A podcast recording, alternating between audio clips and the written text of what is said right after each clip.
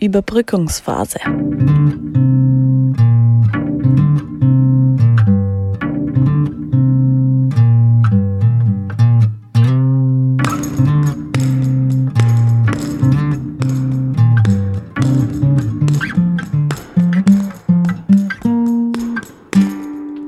Überbrückungsphase.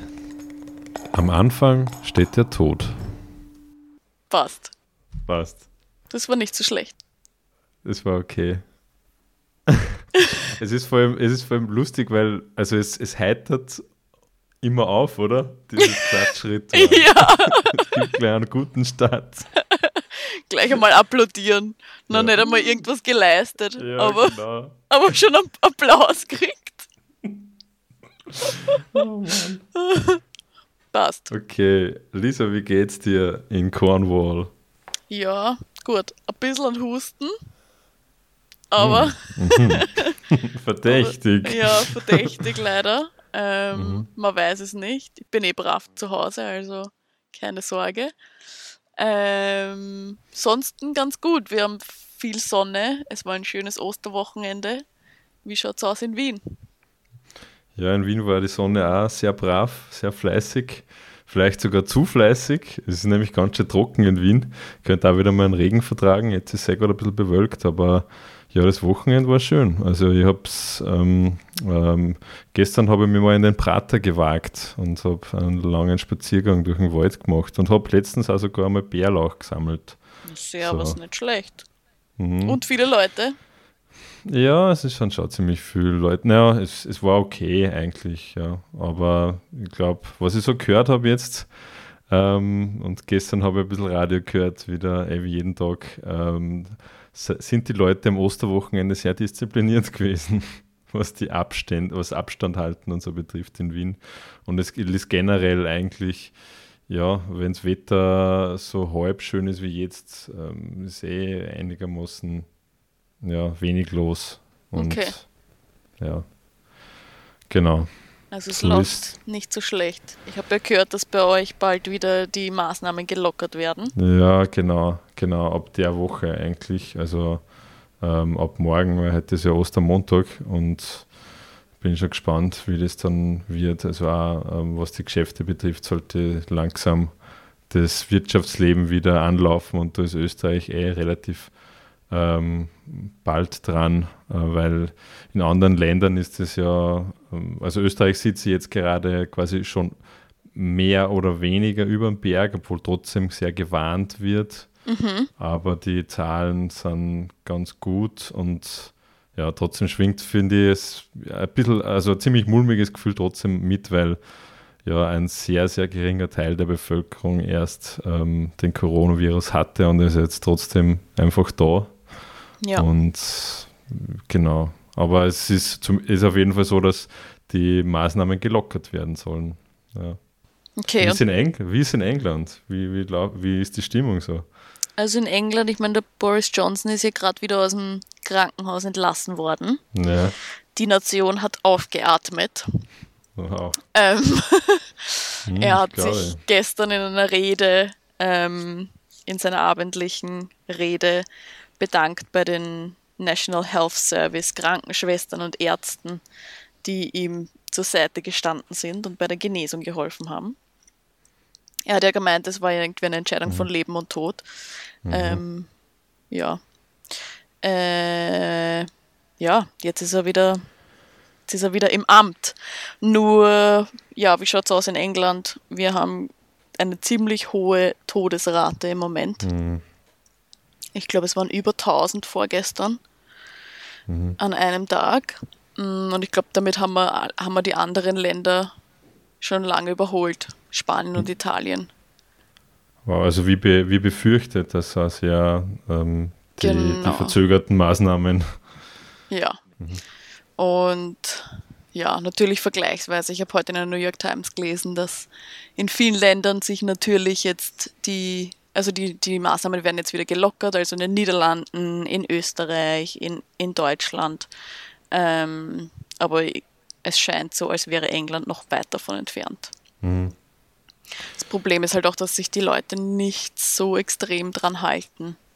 Aber hat jetzt anderen nicht, Hat jetzt nicht der, der Fall von Boris Johnson dann, ich kann mir vorstellen, dass das bei der Bevölkerung was ausgelöst hat, dass sie dann sie jetzt mehr daran halten, weil es an so einem prominenten Fall quasi des Staatsoberhaupt sehen, was das für Auswirkungen haben kann. Ja, es haben ja auch irgendwie ein paar Leute so gemeint, dass es eventuell gefaked war, um die Leute dazu, bring, zu, zu, dazu ah. zu bringen, zu Hause zu bleiben. Ich meine, ob das jetzt stimmt oder nicht, keine Ahnung. Aber ja, ähm, ja doch, ich meine, man merkt schon, dass die Straßen sehr leer sind, aber es kommt wirklich darauf an, wo man ist. Ähm, die Eltern von, von meinem Freund sind in Peterborough und die haben gesagt, die Shoppingstraßen sind nach wie vor gefüllt. Ganz normal, als wäre es ein normaler, als mhm. wäre es normaler Betrieb. Also es kommt wirklich ganz drauf an, wo man ist. Hm. Okay. Ja, Lisa, wie, wie, was hast du da so Gedank für Gedanken gemacht? Wir schicken ja immer mal so Ideen hin und her für dieses Projekt, wo wir noch nicht ganz wissen, wo es hinführt. Ja. Äh, ähm, und du hast mir letztens einen ganz interessanten Artikel geschrieben, äh, geschickt über äh, ja, von einem langen Essay, äh, das der Charles Eisenstein geschickt hat. Da haben wir ein paar Dinge rauskopiert und ich wollte dir jetzt mal fragen, was, was war, bist du da drüber gestolpert oder hast du da gezielt danach gesucht oder? Ich bin zufällig drüber gestolpert, weil natürlich viele Leute gerade zum immer noch zum Coronavirus posten und hat jemand ein Zitat von ihm gepostet. Mhm. Und ich habe dann auf seine Website, auf dem Charles Eisenstein seine Website geschaut mhm. und habe gesehen, dass er, dass er halt ein langes Essay zum Coronavirus geschrieben hat und habe mir das dann durchgelesen und habe irgendwie viel, habe mich sehr wie drin gefunden eigentlich in vielen Stellen, weil viele von den Gedanken, die er da irgendwie an, anspricht, einfach ähm, ja sehr ähm, resoniert haben. Sagt man das so? Kann man das auf Deutsch ja, so sagen? Doch, auf jeden Fall, genau. Also die haben, das gibt es auch einiges, das bei mir äh, resoniert hat und, äh, und eben genau resoniert hat, beziehungsweise auf Resonanz gestoßen ist. Mhm. Bei diesem Essay, äh, was sticht da für dich besonders raus? Mm, also für mich am, am, am, interess am interessantesten habe ich gefunden eigentlich, dass er anspricht, dass er das Gefühl gehabt hat, dass sich die Menschheit seit Jahren oder Jahrzehnten ähm, auf dem Weg befindet, sich auf dem Weg befindet, sich einer Gabelung, einer Weggabelung zu nähern und dass wir uns entscheiden müssen zwischen dem einen Weg oder dem anderen Weg. Und irgendwie hat das, war das für mich so, ähm, mich hat das so angesprochen, weil, weil ich das genau das gleiche Gefühl gehabt habe seit Jahren. Ich habe es zwar nie so bildlich im Kopf gehabt, aber ich habe immer das Gefühl gehabt, dass so wie es gerade läuft, so kann es nicht für immer weitergehen und wir müssen uns irgendwann entscheiden. Mhm. Und wir müssen uns irgend, wir müssen irgendwann einmal wirklich gravierende Entscheidungen treffen, falls wir weiterhin leben und überleben wollen. Wie war das für dich? Das ist mir auch natürlich aufgefallen, gleich zu Beginn. Und er verwendet ein sehr anschauliches Bild, eben mit dieser Weggabelung. Und so im Verlauf des Textes sind wir ein, mir einige Dinge dann aufgefallen, die ich mir dann halt auch rauskopiert habe. Mir ist zum Beispiel dieses, er schreibt, beschreibt ein, dieses Mantra des Safety First, weil äh, für die Gesellschaft halt ganz wichtig ist, dass die die, die Sicherheit vorgeht vor, vor der Freiheit auch. Ja? Und dass zum Beispiel ähm, alle Menschen oder Kinder möglichst geschützt werden sollen vor dem Tod. Und dass dadurch natürlich, also was natürlich auch wichtig ist, aber einfach auch in der, in diesem, ähm, ja, in diesem Vollzug von dieser Idee und auch in dies, dadurch, dass diese Idee des möglichst den, den Tod und zu verhindern und ähm, dass das in alle möglichen Lebensbereiche durchdringt, dass das dann auch im Endeffekt ja ein Verhindern, so ein, also Leben zu retten, äh, heißt auch ähm, Tod hinauszuzögern und der Tod kehrt eigentlich zum Leben dazu und es ist für so ein, so ein Tabuthema, das äh, eigentlich auch verhindert, das Leben äh, zu genießen. Also auf, auf die Extreme äh, hin betrachtet, ähm, beschreibt es so. Und das habe ich ganz interessant gefunden, weil es weil es mich halt einfach zum, zum Denken angeregt hat, was, wie, wie mein Verhältnis überhaupt da zum Tod ist. Ja, weil vor kurzem auch, auch ähm, also mein Opa ist vor kurzem gestorben und das hat mich dann jetzt zusätzlich, wie ich den Artikel gelesen habe, auch nochmal angeregt, über das Ganze nachzudenken. Ja, auf jeden Fall. Ich finde, das ist ganz spannend, weil der Tod ist was, was, es ist halt ein Tabuthema. Und der Tod ist auch was, was ich finde, ein Thema, das eigentlich im, im Zusammenhang mit dem Klimawandel auch zu wenig behandelt mhm. wird. Und generell, ich glaube halt auch irgendwie, dass das Coronavirus uns daran erinnert, dass der Tod eigentlich sehr nahe ist und, und nicht so weit weg, wie wir glauben. Weil ich meine, mhm. ja, wir haben natürlich wahnsinnig profunde Entwicklungen gehabt in den letzten Jahren, was die Medizin angeht und, und auch was, was Technologien angeht und generell, aber, aber es wird uns nie davor bewahren zu sterben. Und, und uns ist das aber überhaupt nicht so bewusst, weil das Problem ist, ich glaube, das hat auch irgendwie viel damit zu tun, dass wir uns einfach, wir beschäftigen uns generell nicht gerne mit dem Ende, dem Ende vieler Dinge. Weil zum Beispiel, mhm. wenn, wenn was kaputt geht, wir schmeißen es weg und dann müssen wir uns nicht damit beschäftigen, was damit passiert. Wir beschäftigen uns nicht damit, wie das Ende eines Produktes eigentlich ausschauen könnte. Ja, genau, für, für uns ist die, das Anfang eines also der Anfang eines Produktes ist für uns, äh, also ist ja eigentlich dann der, das Ende von einem Leben von zum Beispiel einem Tier und das kriegen wir überhaupt nicht mit. Genau. Und genau. Und andererseits, ähm, was mir da, mir da einfällt zum Thema Tod und weil jetzt ähm, zum Thema Wirtschaft, ich habe vor einiger Zeit mal von einem Bekannten mal gehört, diese, der hat mit dem Gedanken gespielt, hey, was ist eigentlich, wenn wir den, das Thema Tod auch in die Wirtschaft bringen, dass mhm. die, dass Firmen auch bewusst, wir, dass wir Firmen auch bewusst als so Art ähm, mit einem Lebenszyklus versehen und also betrachten, dass nicht Firmen, ähm, auch große Firmen oder Konzerne immer künstlich am Leben gehalten werden, aber wenn diese, der Zweck, Sinn und Zweck schon erfüllt ist, sondern dass auch Firmen quasi auch sterben können, so auf die Art, weil die werden ja irgendwann einmal, die, eine Idee wird ja geboren und da entwickelt sich was, dann wächst was.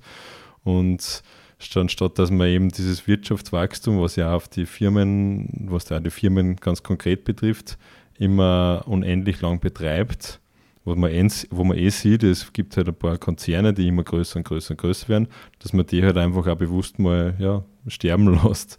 Und das finde ich eigentlich ganz. Ja, ist äh, spannend eigentlich. Vor allem, ich finde es interessant, weil okay. dann denke ich, dann denke ich daran, wie sie ewigst lang rausgezögert haben, das Ende von Scrubs. Genau.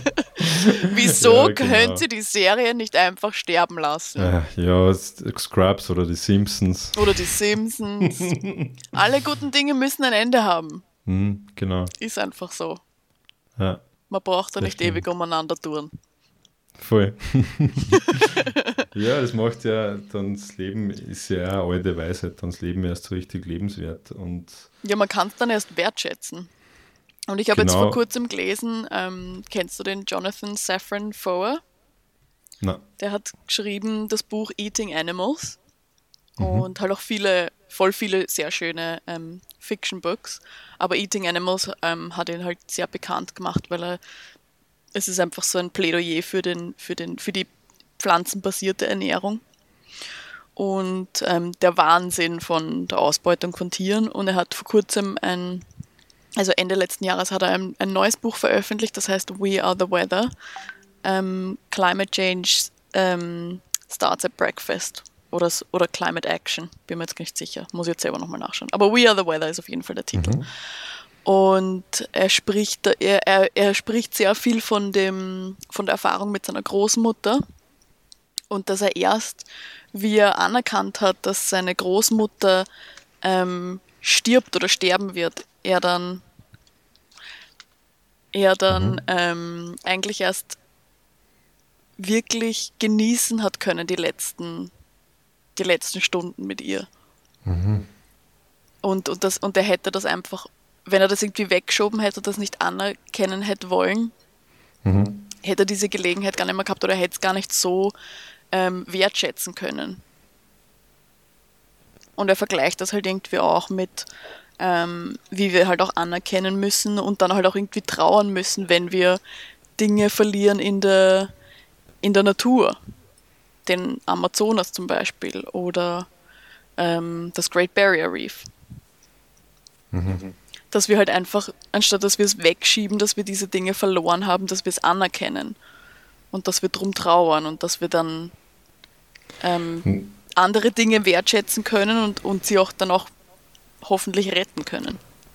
Also du glaubst, dass wenn wir anerkennen, dass wir die Dinge quasi schon verloren haben oder dass diese Dinge wieder Amazonas dann auch sterben werden, weil natürlich ja durch menschliches Verschulden, dass wir dann erst die Möglichkeit haben, dass wir das wertschätzen und wiederum dafür sorgen, dass es wir das Leben dann verlängern? Ja, weil ich glaube, dass wir das schon teilweise tun. Einfach, es gibt, es gibt so viele Dinge, wo wir genau wissen, da, da ist dieser Tipping Point ist einfach schon erreicht. Und ähm, es gibt einfach Dinge, die werden wir nicht mehr retten können. Und der Amazonas ist schon so nah an diesem Punkt dran. Und das weiß man auch. Dass man irgendwie, aber wir ignorieren das halt, wir hoffen halt irgendwie drauf. Und natürlich will man noch nicht die Arbeit von ähm, Konser Konservierungsgruppen ähm, zunichte machen, ja. Aber ich finde halt, ab einem gewissen Zeitpunkt muss man einfach an anerkennen, dass man jetzt verloren hat und dass es jetzt tot ist und dass es jetzt vorbei ist. Ja, um, um, um sich mhm. dann halt auf die Dinge zu konzentrieren, die man noch retten kann. Ja, interessante Überlegung ist das, finde ich ja, weil das ist natürlich, wenn man so unverblümt sagt, natürlich eine krasse Botschaft für Aktivisten, die sich dann da gerade so dafür einsetzen, dass es eben am Leben bleibt. Und ja. aber natürlich auch, wenn man, finde den Aspekt dann, also es, es hat für mich viel von, von so einem angestrengten Kampf, dass man auch die Dinge nicht mehr genießen kann, gerade die, die passieren, also es passiert natürlich viel, viele schlimme Sachen jetzt in Bezug auf die auch in Bezug natürlich auf den Amazonas. Ja. Der, äh, wenn man an die brasilianische Regierung jetzt gerade denkt. Aber vielleicht kann, könnte das so eine Motivation oder einfach einen anderen Blickwinkel ergeben. Ja, hm. voll. Und ich glaube halt generell einfach, unser Problem als, als Gesellschaft generell ist, wir wollen uns einfach mit diesen unangenehmen Dingen nicht beschäftigen. Diese genau. unangenehmen genau. Gefühle und alles, was irgendwie unseren Komfort und unsere Normalität im täglichen Leben stört, damit wollen wir uns nicht beschäftigen. Und es wäre einfach ja. So wichtig, dass wir das, und ich glaube, deswegen könnte halt die Zeit jetzt einfach ein, ein, ein, eine gute Zeit sein, um sich mit diesen, diesen, diesen unangenehmen Gefühlen zu beschäftigen, weil wir halt einfach dazu gezwungen sind. Ich finde es ja ganz interessant und irgendwie eigenartig, dass, das, dass der Tod so ein Tabuthema ist, weil es, er ist ja wirklich allgegenwärtig, kann man sagen. Und, ja.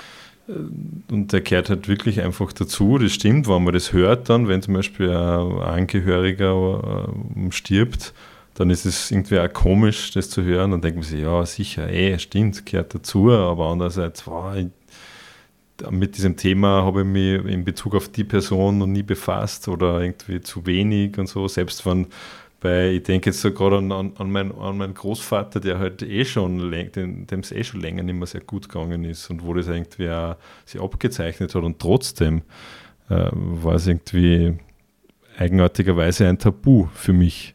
Und jetzt ja. erst im Nachhinein denke so, schätze ich die, das äh, sein Leben oder, oder, oder das, das, was wir irgendwie so gemeinsam uns verbunden hat, was jetzt gar mhm. nicht so viel war teilweise, schätze ich mehr, beziehungsweise kann ja mir über die Dinge mehr besser nachdenken, die mir einfach an meinen Opa zum Beispiel nicht so taugt haben. Ja, ja, ja kann ich voll nachvollziehen.